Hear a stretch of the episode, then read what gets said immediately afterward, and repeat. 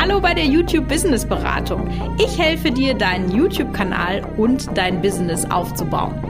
In diesem Podcast bekommst du Tipps für mehr Videoklicks und Ideen, wie du daraus ein Business aufbauen kannst. Ja, herzlich willkommen zu einer neuen Folge der YouTube Business Beratung und ich sage das jede Woche, aber sorry, wir reden hier halt auch einfach über so coole Sachen. Ah, ich liebe das, wenn man die Dinge, die man macht, einfach liebt. Heute soll es mal darum gehen, was die besten Basic Learnings für gute Videos sind. Und wie ich auf dieses Thema gekommen bin, das war eigentlich sehr, sehr einfach, denn ich hatte ja die Videotransformations-Challenge am Laufen und die ist jetzt vorbei und nee, kann ich euch sagen, war das schön. Also es hat mir unglaublich viel Spaß gemacht. Da waren 200 Personen mit dabei, die an sich ihren Videos, ihrem Setting und einfach daran gearbeitet haben, besser zu werden. Und ich durfte sie dabei unterstützen und auch manchmal liebevoll in den Arsch treten.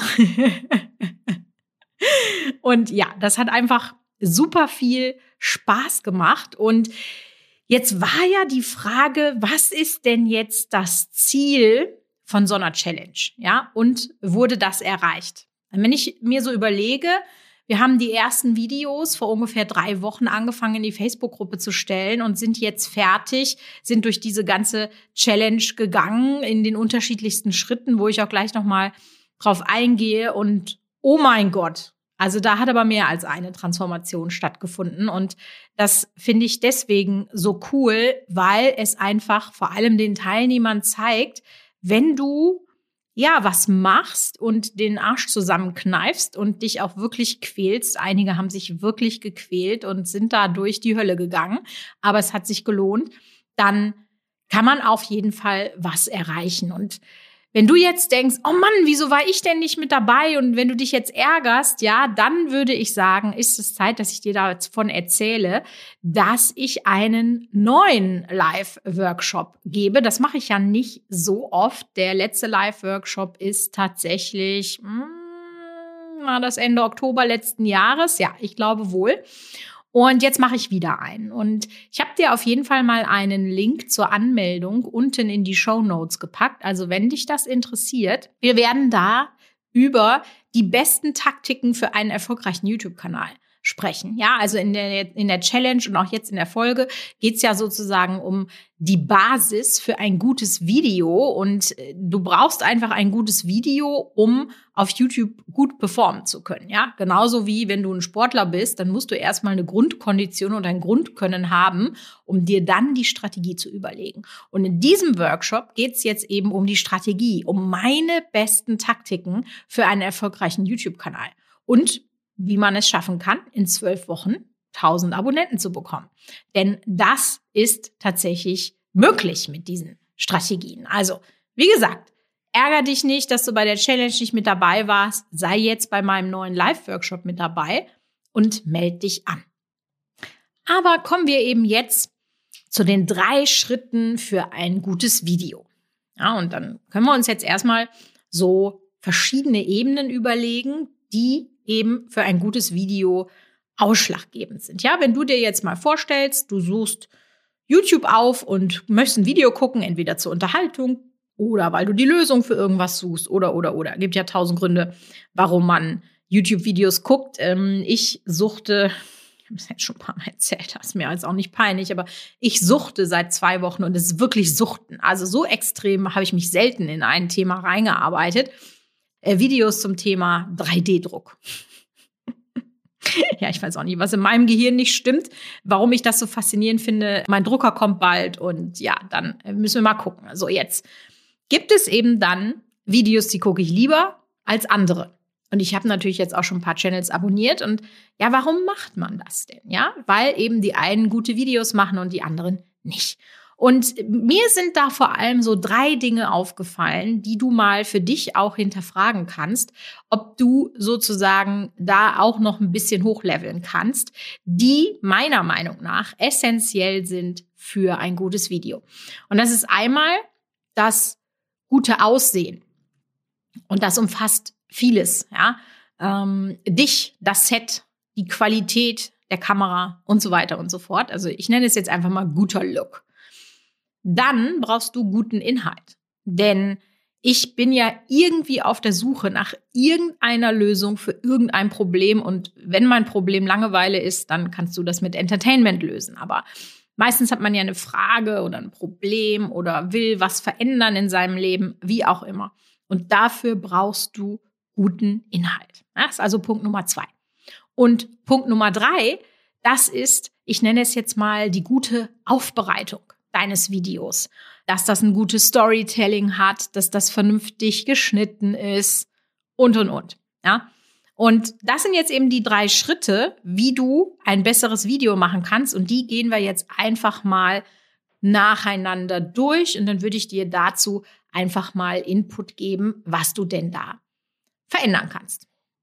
Fangen wir einfach mal an mit dem guten Look. Und den gibt's ja auf verschiedenen Ebenen und es gibt eigentlich so wirklich, man kann das sagen, klassische Fehler, die immer und immer und immer wieder gemacht werden. Und jetzt stell dir doch einfach mal so ein Video vor von jemandem, der nur 50 Abonnenten hat oder so. Wir alle haben solche Videos schon gesehen, ja? Typischer Fehler, es ist schlecht bis gar nicht ausgeleuchtet. Ich weiß nicht, warum viele Leute am Anfang nicht mit Licht arbeiten.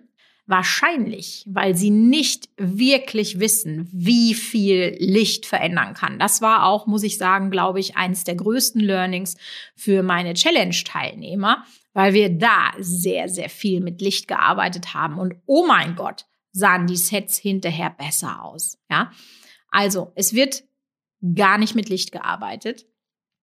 Es wird überhaupt nicht, ich nenne das mal gestaged. Ja, weil es ist ja ein Unterschied, ob ich jetzt sozusagen in meinem Wohnzimmer das Video drehe oder ob ich eine Ecke habe, die so hergerichtet ist, dass sie im Bild einfach gut aussieht. Ja, da wird einfach im normalen Wohnzimmer, zack, wird die Kamera angeschmissen und gut ist. Ja, Häufig wird auch gar nicht die Expertise deutlich, weil man sich keine Gedanken darüber gemacht hat, wie kann ich meine Expertise im Bild, im Set noch verändern. Wenn du dir zum Beispiel meine Videos auf meinem YouTube-Kanal anguckst, da steht immer der YouTube Play-Button irgendwo im Hintergrund. Ja, das ist einfach eine Expertise. Das ist eine Auszeichnung, die ich von YouTube bekommen habe und die zeige ich natürlich in diesen Videos, weil das ja offensichtlich zeigt, dass ich in meinem Leben auf YouTube schon mal was richtig gemacht habe, wenn ich sowas bekommen habe, ja. Und das wird halt eben gar nicht dann äh, häufig beachtet. Und und das ist wirklich auch fast äh, nach dem Licht schon der nächste Fehler. Äh, häufig ist einfach zu viel los im Bild. Das ist alles vollgestopft.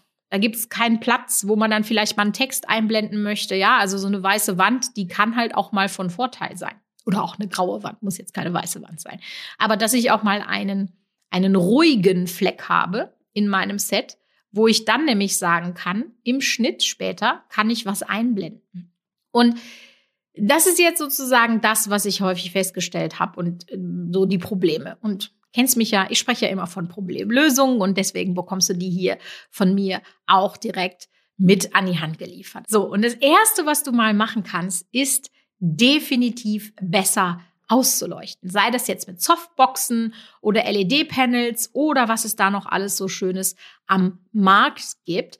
Meine Empfehlung an dieser Stelle, wenn du es gleich richtig machen möchtest, dann schau doch, dass du Lichter hast, die du auch dimmen kannst, weil nicht jede Lampe ist dimmbar und du kannst dann mehr mit dem Licht spielen. Du kannst zwar eine Softbox, die nicht dimmbar ist, dann einfach ein bisschen weiter weg von dir stellen, aber das Leben ist halt leichter, wenn das Ganze dimmbar ist. Kostet dann auch ein bisschen mehr, kommt halt ein bisschen drauf an, was für ein Budget du hast. Aber Achtung, denk nicht nur daran, dich auszuleuchten, sondern auch ja, ich nenne es mal den Hintergrund mit Effektleuchten. Das können bunte Leuchten sein und wir hatten ganz, ganz tollen Erfolg wirklich mit dieser Effektausleuchtung. Das kann man nämlich dann ähm, auch zu seinem Branding anpassen und die Challenge-Teilnehmer haben das wirklich auf die Spitze getrieben. Wir hatten einen dabei, oder eine. Und die hat, also auf die Idee wäre ich halt auch nie gekommen, die hat so einen Laser, den es im Baumarkt zu kaufen gibt, zu Weihnachten. Ja, da kannst du so, so Effekte auf die Hauswand mitwerfen. Hast du bestimmt schon mal gesehen, ja? Und das hat die in die Ecke gestellt und hat das da so laufen lassen. Und das passte wirklich mit dem Effekt der Tapete so Faust aufs Auge. Das sah so hochwertig aus. Also richtig, richtig krass. Bin auch ein großer Freund davon, erstmal das zu nehmen, was du hast, ja. Kaufen kann jeder. Aber guck doch einfach mal im Keller, hast du da irgendwo eine schöne Lampe, die du da in die Ecke stellen kannst, die du dann so nach oben leuchten kannst oder so. Diese Effektleuchten, die bringen dir einfach unglaublich viel. Ja. Dann guck, dass du dein Set aufräumst, nenne ich es jetzt mal, ja. Stell vielleicht die Möbel um, guck, dass da einfach mehr Luft zum Atmen ist. Ja, vielleicht, wenn du nicht die Möglichkeit hast, äh, sowas umzustellen, kannst du dir auch einen Hintergrund durch einen IKEA Rollo schaffen. Dazu habe ich aktuell ein YouTube-Video gemacht. Das würde ich dir auch einfach nochmal in den Show Notes verlinken, weil dann hast du einfach wirklich auf zweimal zwei Quadratmetern ein richtig cooles Studio geschaffen mit einem professionellen Hintergrund und musst dir da gar keine Gedanken mehr machen. Und etwas, was du auch beachten kannst, ist, dass du für die Kamera dekorierst und nicht fürs Auge.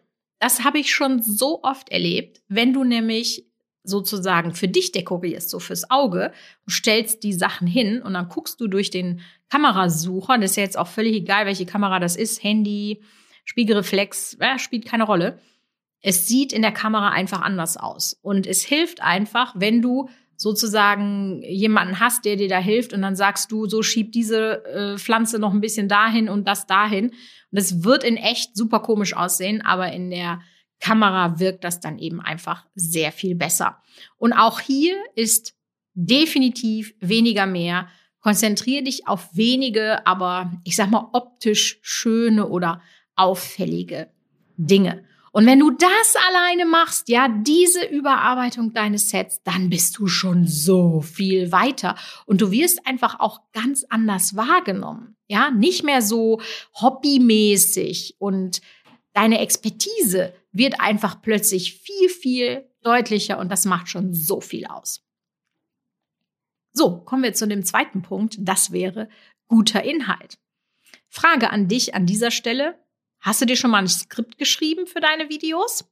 Und das ist jetzt auch völlig egal, ob du das zu 100 Prozent ausformulierst oder nicht, aber ich würde dir das auf jeden Fall empfehlen. Ja, auch für den Podcast hier habe ich jetzt ein Skript, damit ich eben nicht die Hälfte vergesse. Ich persönlich arbeite lieber mit Stichwortskripten, weil ich da besser klar mitkomme. Aber es gibt eben auch Leute, die wollen das lieber ausformuliert haben. Es geht beides. Ja, aber wichtig ist, dass du dir ein Skript schreibst, damit du nichts vergisst. Ja, dass du recherchierst, dass du guckst, was habe ich denn alles den Zuschauern zu sagen und dann eben auch bam, bam, bam, bam, bam mit der Information rauskommen kannst und nicht, und das sehe ich so häufig, dann fünfmal das Gleiche sagen. Ja, also ein zehn Minuten Video hätte man locker auf drei Minuten runterkürzen können, weil du dich immer und immer und immer wiederholst und da hat halt keiner Bock dran und das schadet dir dann, wenn die Zuschauer abschalten. Deswegen formuliere dir ein Skript und arbeite das definitiv alles ab. Punkt drei. Das ist etwas, was mir tatsächlich auch auffällt, auch zu Beginn glaube ich, eine, für viele eine sehr große Baustelle. Dass sie nämlich häufig sogenannte One-Taker haben. Also das heißt, das Video wird einfach nur auf Play gedrückt und dann wird irgendwann auf Stop gedrückt und dann wird das so hochgeladen. Also es ist aus einem Take. Das wird aber nicht reichen. Außer du hast jetzt wirklich so eine wahnsinnige Ausstrahlung, dass du es schaffst, die Zuschauer zu fesseln das haben vielleicht ein Prozent aller Leute auf der Erde oder so. Ja, ich habe so einen Leitspruch und wenn du dir den zu Herzen nimmst, dann wirst du auch relativ schnell merken, was ich damit meine.